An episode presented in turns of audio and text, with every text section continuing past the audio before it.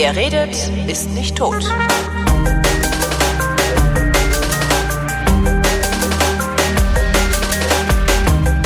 Willkommen zum Geschichtsunterricht der Koproduktion von Vrind und DLF Nova und von DLF Nova ausgeschalten und eingeleitet habe ich mir Matthias von Hellfeld. Wie immer. Hallo Matthias.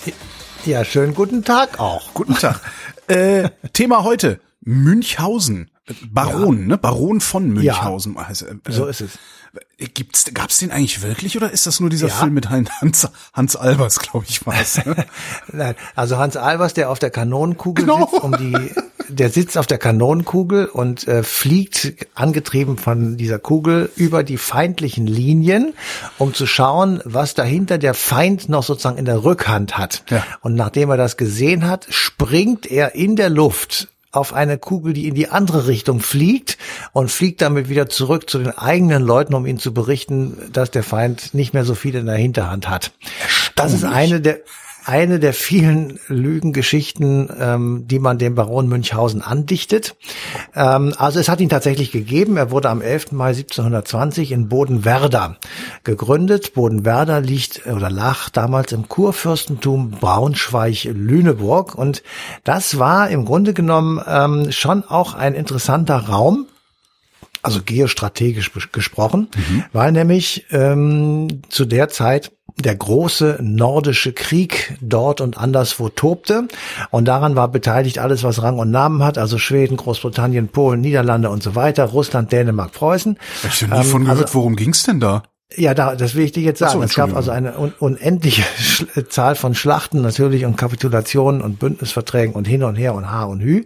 Und es ging darum, den Ostseeraum zu beherrschen. Das ist eine interessante wirtschaftliche, ökonomische Gegend, die auch heute noch ähm, sehr reizvoll ist. Deswegen möchte auch Russland zum Beispiel immer einen Zugang dazu haben, damit hm. man von dort eben auf die Weltmeere kommt. Und es hat immer schon Kriege und Streitigkeiten darum gegeben. Also auch während des Dreißigjährigen Krieges kam Dänemark Dänemark und Schweden aneinander, weil es eben darauf ging, dem Heiligen Römischen Reich deutscher Nation so eine Art Küstenstreifen abzuluxen, um eben sozusagen diesen Ostseeraum komplett zu umschließen. Ähm, und insofern war also äh, dieser Krieg, der große nordische Krieg, eben tatsächlich ähm, ganz wichtig. Und jener Münchhausen ähm, wird sozusagen geboren in diese Zeit hinein. Und ähm, das ist jetzt nicht so, als wenn das äh, ihn einfach nur sozusagen, ich hätte mal beinahe gesagt, aus der Zeitung interessiert hätte, sondern nein, die kamen, die russischen Truppen zum Beispiel kamen sehr nahe äh, vor seine Haustür sozusagen bis nach Brandenburg. Ähm, die Schweden waren dem Kurfürstentum ebenfalls sehr nahe gekommen, weil dann gab es dort eben eine Auseinandersetzung mit Russland. Und kurz vor seiner Geburt ist in äh, Braunschweig, also ganz in unmittelbarer Nähe der Braunschweiger Kongress ähm, aufgerufen worden. Da gab es zwar keine besonders großen Ergebnisse, aber die Seiten, die verschiedenen Seiten dieses Krieges sind eben sozusagen an einen Verhandlungstisch gekommen und äh, haben dann mit miteinander geredet und damit äh, entspannte sich dann also irgendwann äh, die Lage und trotzdem ist sozusagen er hineingeboren worden eben in diese kriegerischen äh, Zeiten oder in diese kriegerischen Auseinandersetzungen und da entwickelt sich sozusagen und daraus heraus entwickeln sich eben auch manche Geschichten über den äh, Lügenbaron. Ich vermute jetzt mal, dass dieser große nordische Krieg nicht so verheerend war wie beispielsweise der 30-jährige Krieg und nein, darum nein, kennt man den auch nicht. nicht so, ne? Nein, nein, du, es ist keine Bildungslücke, wenn du ihn nicht kennst. Mhm. Ähm, ich sag nur, ähm, der, der Münchhausen, also man, man kann ja jetzt überlegen, was war das eigentlich? Also war das jetzt Fake News? Ja. Ähm, also würden wir mit einem heutigen Begriff sagen. Ich hatte da mal so geguckt, wo gibt es wirklich richtige Fake News, die tatsächlich äh, Streit und, und ähm, ich sag mal, Konsequenzen ähm, hervorgerufen haben. Und dann habe ich eine ganz berühmte herausgesucht, nämlich Kleopatra. Mhm. Kleopatra, das war die letzte ägyptische Pharaonin, ähm, die also mit Caesar was hatte und dann auch mit dem einem der Nachfolger, nämlich ähm, äh, Mark Anton. Mark Anton ähm, war der Gegenspieler von Octavian, das war der spätere große Kaiser Augustus. So, und Kleopatra war liiert mit Mark Anton, nachdem sie, Caesar ging ja nicht mehr, der war ja tot. Und äh, dann gab es also zu, kam es zu Schlachten zwischen Octavian und Mark Anton und die gingen also größtenteils zum Nachteil, würde man heute sagen, des Mark Anton aus. Und in irgend, an irgendeiner, also nach einer bestimmten Schlacht kann man genau sagen, ähm, wurde Kleopatra die Nachricht äh, oder wurde von Kleopatra Cleopatra ähm, die Nachricht äh, an Marc Anton übermittelt, dass ähm, sie gestorben sei, also sie sei tot. Mhm. Und der arme Marc Anton ist also von der Liebe schwer gezeichnet und stürzt sich ins Schwert und ähm, begeht also möchte gerne Selbstmord begeben, aber er wird von seinen, äh, ich sag mal, Kampfesgenossen äh, gerettet mhm. und er überlebt und lässt sich schwer verletzt, blutend und jammernd zu Kleopatra bringen, die hinter den Mauern eines Klosters irgendwo ausharrt und darauf wartet, und das ist sozusagen der Hintergedanke, nun möglicherweise etwas anzufangen mit Octavian, weil sie wollte das ägyptische große Reich gerne retten, dadurch, dass sie sich mit dem mächtigsten Mann ihrer Zeit zusammentut. So, und ähm, dann lässt sie also, äh, also Marc Anton wird dann zu ihr getragen, dann steht er unten an der Mauer dieses ähm, Klosters und dann sollen, ich sag mal, Bettlaken, ja, aneinander ja. geknotet sind dann heruntergereicht worden. er wurde hochgezogen und stirbt dann in den Armen von Kleopatra. Also da ist eine Fake News in die Welt gesetzt worden mit Konsequenzen, nämlich dass äh, er sozusagen sich tatsächlich ähm, ich sag mal, das Leben hat nehmen wollen, weil er irgendwie keinen Sinn mehr dran gesehen hat, wobei da nichts dran war, war. Also die Cleopatra lebte. So, dann gibt es die, die ähm, Kategorie Fake News, äh, die sehr Propaganda ist. Also das ist natürlich auch alles Fake News, aber wird dann bewusst eingesetzt von einem, von einer kompletten Staatsführung zur zum Belügen des Volkes. Das hat Stalin gemacht, das hat äh, die DDR-Führung gemacht, das haben die Nazis gemacht, ähm, das hat ähm, Bismarck gemacht mit der berühmten Emser Depesche, über die werden wir demnächst eine Sendung machen. Ich will mal ganz kurz erzählen, was da eigentlich passiert ist.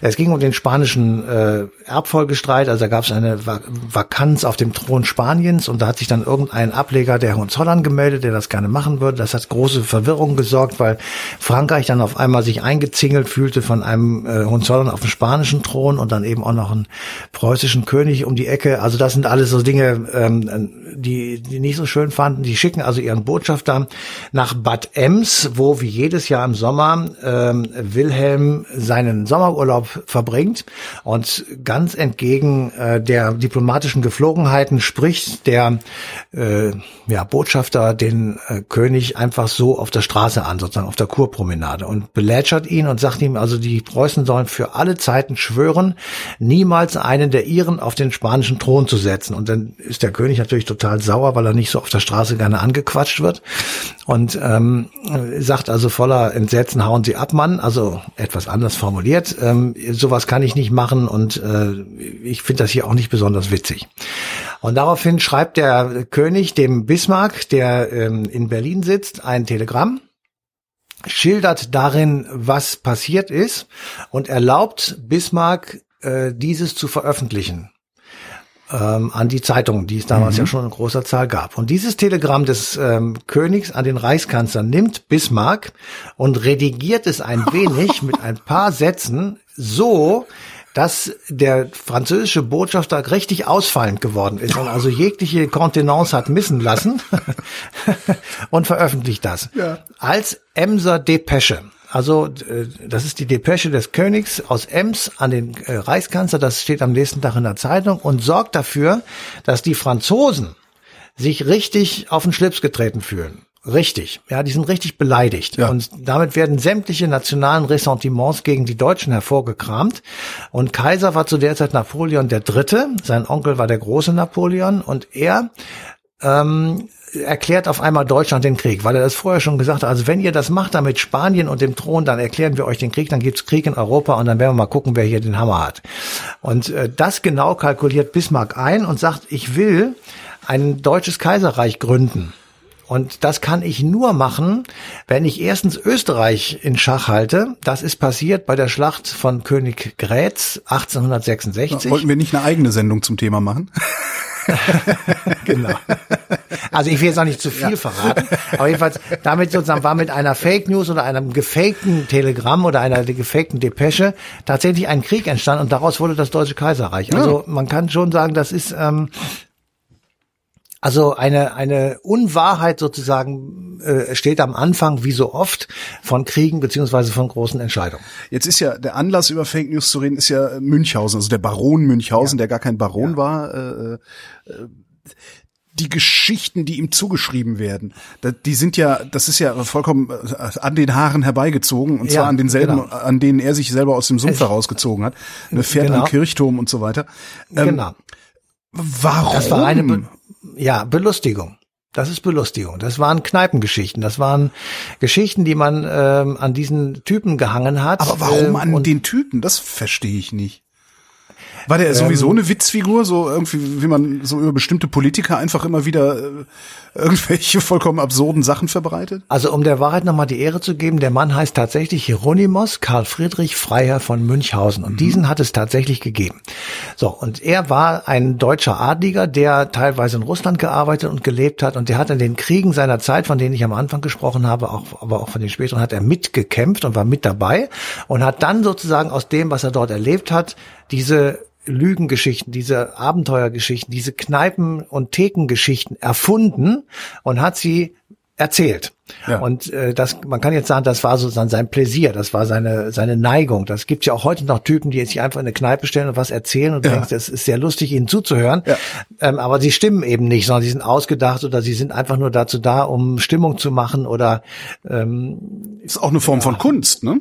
Letztlich. Es ist eine Form von Kunst und tatsächlich ähm, ist aber eben so, dass äh, dadurch auch Dinge in die Welt gesetzt werden, die man dann möglicherweise für bare Münze nehmen kann. Ja. Und die der Aufhänger ist dann sozusagen was ist eigentlich wichtig sozusagen, wenn wir solche Geschichten hören? Also ist es mhm. äh, die Art und Weise der Verpackung oder ist es ähm, wie macht was was machen wir damit, wenn wir heute so als ein Beispiel, weil wir ja in Corona-Zeiten leben, stellt sich die Beraterin von Herrn Trump äh, vor die Mikrofone und sagt also ähm, Covid-19 das ist ja auch nicht das erste Mal, dass so ein Virus ja, entsteht. Das ist ja schon das neunzehnte ja? Mal. Ne? Genau, und damit suggeriert sie den, dem einfältigen Zuhörer, ach, das ist schon das neunzehnte Mal, dass dieses Virus auftaucht. Ja. So, da, da, also wenn du in der Kneipe das hörst, dann fängst du an zu lachen, haust dir auf die Schenkel und sagst, das ist ja eine, eine wirklich witzige Idee. Da kommst du gar nicht darauf, dass das ernst gemeint sein könnte. Du kommst auch nicht darauf, dass jemand tatsächlich, das ist jetzt die gleiche Person, äh, äh hinter ihr sind zwei Bilder, auf der einen, auf dem einen Bild sind fünf Millionen, auf dem anderen Bild 100.000 zu sehen und die sagt einfach, die 100.000 sind mehr. Ja. So, da, da denkst du dir, das ist ja an, in sich, es ist eine Münchhausensche Lügengeschichte. Mhm. Ja, aber heute ist daraus geworden sozusagen der Versuch, und das hat Münchhausen natürlich nicht gemacht, sondern heute ist daraus geworden der Versuch, sozusagen die öffentliche Meinung umzudeuten und mhm. neu zu definieren und alternative Wahrheiten zu etablieren. Und daraus wird eben klar, äh, der, wir müssen aufpassen, und das ist sozusagen auch der Hintergedanke dieser Sendung gewesen, wir müssen aufpassen, dass das, was wir erzählen, einen wahren, äh, einen Wahrheitsgehalt hat, und zwar ja. einen hundertprozentigen. Äh, da, und das können wir dann verpacken, wie wir möchten, aber das muss ja. trotzdem wahr bleiben. Und wir können nicht äh, uns hinstellen und sagen, ähm, ich erzähle mal einfach irgendwas, weil es mir gerade passt. Oder ich sage, dass äh, Covid-19 ist auf einmal das China-Virus oder was der Trump da erzählt mhm. hat, oder ähm, das ähm, das war ich, man kann mit dem Brexit kommen und man kann all diese Lügengeschichten äh, nehmen. Ja, guck dir, guck dir Ungarn, guck dir den Ungarn ja, an, äh, was, ähm, was, was die ungarische Regierung für, für Geschichten erzählt, einfach ja. nur um ein Feindbild zu etablieren und zu konstruieren und daraus dann ihre Macht abzuleiten, beziehungsweise ein Feindbild zu etablieren, Angst zu erzeugen und aus dieser Angst dann ihre Macht zu legitimieren. Das Problem bei all dem ist halt, Absolut, ne? das Problem bei all dem ist halt wirklich, ähm, als einfacher Mensch Sinn von Unsinn zu unterscheiden. Und das mhm ist eben sehr, sehr schwierig. Vor allen Dingen, wenn du es ja eigentlich gewohnt bist, dass Autoritäten im wesentlichen Sinn Nicht verbreiten, ja. Also so Angela Merkel, natürlich hat Angela Merkel eine Agenda, eine politische und so weiter, aber die Basis die ihrer Entscheidung das sind Fakten, ja, das ist nicht gelogen. Ja, und genau. du kannst das sogar noch weiterspielen und, und trotzdem hast du immer wieder das Problem, dass du dich immer wieder fragen musst, warum erzählt sie das jetzt? Oder äh, auch ein schönes Beispiel, die Sache jetzt vor Ostern, dieser ähm, Bonner Virologe, der äh, zufälligerweise kurz vor Ostern, während der nordrhein-westfälische Ministerpräsident Lockerungen gefordert hat, äh, vorab Ergebnisse einer Studie präsentiert hat, aus der heraus, aus der heraus man interpretieren kann, dass Lockerungen durchaus angezeigt sind, dieser, dieser äh, ja. Ausgangssperren. Ja. Ähm, ja, ja. Wie kann ich wissen, und das ist halt richtig, richtig schwer, das ist wie das kann Problem. ich wissen, und dass das nicht eine bestellte Arbeit war, weil es gerade so gut in den politischen Kram passt. Das ist ein Riesenproblem. Ja. Das ist ein Riesenproblem und das ist sozusagen die Saat. Und äh, da muss man nochmal wirklich eine deutliche Unterscheidung treffen. Baron Münchhausen ist ein Lügenerzähler, ja, ein Geschichtenerzähler, ein witziger Mensch. Physikalisch unmöglich. Ja, natürlich, aber das ist ein witziger Mensch und der hat ja. eben sozusagen, ich sag mal, die, die, die Lügengeschichte ähm, hoffähig gemacht. Ja. Der hat einfach er hat es einfach erzählt und die Leute haben das gut gefunden und sagen, das ist toll und so weiter. Heute äh, ist ja das, was er sozusagen erzählt hat, das unterstellt ja eine bestimmter Anteil der Bevölkerung der Lügenpresse pauschal, nämlich ja. irgendwas zu erzählen, sich einfach irgendwas auszudenken. Ich habe neulich eine Mail bekommen von einer, die ist sogar durch den Filter beim Deutschlandfunk gegangen, ähm, dass mir jemand unterstellt hat, dass Frau Merkel jeden Morgen bei uns anrufen würde, damit wir bloß das machen, was ja. sie will. Und ich habe gesagt, das glaube ich jetzt nicht, dass mir das mal passiert, dass mir das tatsächlich jemand vorhält. Aber es ist so. Ich mache es ja andersrum. Ja? Ich, ich erzähle im Radio, dass es so ist. ja, das ist halt aber so natürlich, absurd. Das, ja, ja. Ja, ist völlig bescheuert, aber egal. Ähm, also was ich glaube, ist Folgendes. Es hat sich durchgesetzt die Vorstellung, also bei bestimmten Personen, da gehört Donald Trump sicher zu, ähm, und Angela Merkel sicher nicht, ähm, dass man mit solchen Verunsicherungsmechaniken, also dass man einfach sagt, das könnte ja auch sein, dass es ganz anders gewesen mhm. ist. Und wir sagen jetzt einfach mal, dass die Chinesen in Wuhan eine Tür aufgemacht haben von einem ähm, Labor, in dem ganz schwer, ähm, weiß ich nicht, giftige Dinge drin sind oder eben entsprechende Viren und die haben das einfach mal an die Luft gesetzt und damit war es raus. Also muss die chinesische Regierung jetzt eigentlich den ganzen Schaden auf der Welt bezahlen, der genau. dieses verdammte Virus angreift und so weiter. Also all diese Dinge, da, da hören Leute erstmal zu und sagen, könnte das nicht wirklich sein? Ja, kann es nicht wirklich sein, dass es eine physikalische Gesetzmäßigkeit gibt, die Herrn Münchhausen erlaubt hätte, von einer Kugel auf die andere zu springen? Mhm. Oder sich festzuhalten und so. Die fangen dann dran über Nacht, wenn da jetzt, der könnte ja muss man bloß einen kleinen Halter, Haltebügel dran machen und schon kann er sich festhalten ja. und so weiter. Das, das ist, ist hier genau dasselbe. Die Leute sagen, das kann doch sein, dass diese verdammten Chinesen, die uns eh alle nur belügen, der, der Gesundheits, der, der Direktor der Weltgesundheitsorganisation ist ein Mann von chinesischen Gnaden. Mhm. So, ähm, der sehr China-freundlich immer sich geäußert hat. Das kann doch sein, dass die jetzt eine abgekartete Sache machen, weil die Chinesen die Weltherrschaft übernehmen wollen. Und schon ja. haben wir zwei einen Aluhut auf, ja. ja, und verbreiten aber sehr stringent und logisch erzählt eine Lügengeschichte. Und, und damit beherrsche ich die Meinung. Und wer die Meinung beherrscht, der beherrscht einen Großteil der Macht. Und dagegen müssen wir uns wehren. Ja, das ist eine, ist eine bekannte Kommunikationsstrategie. Die hat sogar einen Namen, beziehungsweise ein Akronym, FUD, FUD, äh, Fear, Uncertainty and Doubt. Also äh, äh, Angst, Ungewissheit und Zweifel. Und das ist genau das, kann man, gerade bei so jemandem wie Donald Trump, kann man sehr gut sehen, wie er genau diese Klaviatur spielt. Es gibt halt Angst, ne? Wir haben ein Virus, äh, es gibt, äh, äh, äh sorgt für Unsicherheit, also kann ja sein, wir wissen es nicht und sät Zweifel und attackiert damit seinen Gegner, also macht damit überhaupt erst einen Gegner aus. Ne? Was ich eben noch sagen wollte äh, bei dieser bei dieser Nordrhein-Westfalen ähm, Bonner äh, dieser Heinsberg-Geschichte, die da lief, das große Problem, das ich heutzutage sehe, ist, ich unterstelle diesem Virologen, diesem Bonner Wissenschaftler, dass er valide Daten produziert ja, und produziert hat und dass, dass er also die Wahrheit sagt. Jetzt ist aber das Problem, dass auch immer, selbst dann, wenn die Wahrheit gesagt wird, es wichtig ist, wer überbringt die Botschaft, wann, auf welche Weise. Mhm. Das das ist ein Riesenproblem bei dem Versuch, Sinn von Unsinn zu unterscheiden. Du musst halt auch immer gucken, wer macht denn da gerade eigentlich die Pressekonferenz? Wann macht er die? Warum macht er die möglicherweise gerade jetzt? Und schon ist selbst derjenige, der die Wahrheit mitbringt, nämlich der Wissenschaftler, schon ist der demontiert. Hm. Das, das, kann ist, gut passieren. Ja. Das ist eine, ja. ein, ein, ein ganz, es ist ein Riesenproblem, das ich auch, auch für mich persönlich gelöst habe. Also ich kann damit sehr gut umgehen. Aber ich glaube, dass ähm, die meisten Menschen das nicht können. Hm. Weil also, also ja, ich habe das Hobby seit 20 Jahren, mich mit solchen Sachen zu beschäftigen. Darum kann ich damit ja. sehr gut umgehen. Darum kann ich auch sagen, okay, mhm.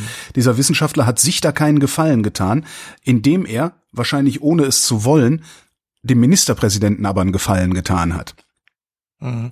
Also ich äh, habe mir das mittlerweile angewöhnt. Ich nehme das zur Kenntnis, was die sagen. Mhm. Ich äh, halte die alle für seriös und ich finde es richtig, dass sie sich widersprechen. Das ist in der Wissenschaft so. Man kann, ähm, wenn man, ich habe ja auch Wissenschaft gemacht und da ist es immer so, dass du sagst, ich habe A und dann sagt der andere, ich habe B. Und dann mhm. musst du gucken, ist es möglicherweise C oder ist es tatsächlich A oder B.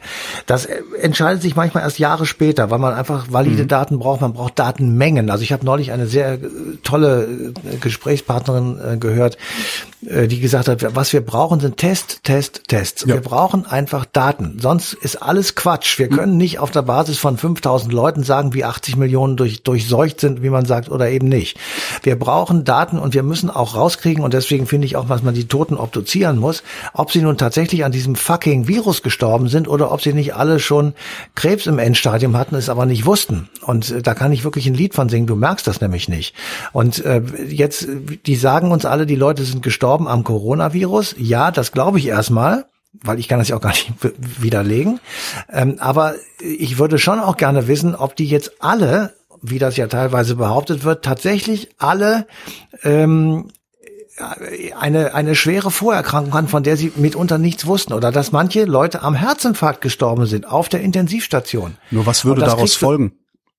Daraus würde folgen, mit Verlaub, ähm, dass wir es mit einem Virus zu tun haben, der vorgeschädigte Menschen dahin rafft. Ja.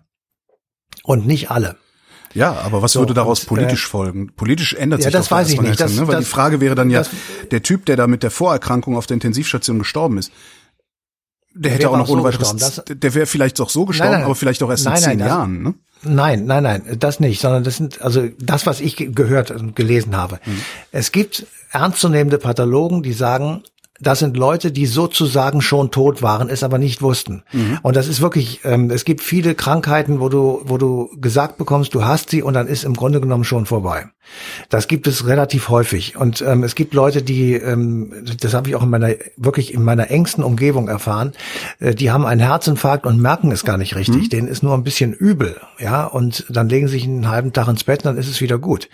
Ähm, also es gibt unterschiedliche Krankheiten, die man mehr oder weniger merkt. Und das, was jetzt als These im Raum steht, ist eben, ähm, einen richtigen Corona-Toten gibt es nicht. Ja, aber das bedeutet eben nicht, und das ist die Gefahr, die ich da gerade sehe, auch in der öffentlichen Debatte über, über genau diesen, diesen, diesen dieses Thema oder diese Ecke des Hallo? Themas. Ohne du Corona. Weg. Das, das, stopp, stopp. Du, aber genau das ist die Gefahr. Da musst du nochmal okay. anfangen, weil du warst gerade weg. Und genau die Gefahr, die ich da gerade sehe, in, in, dieser Art dieser, dieser Diskussion ist.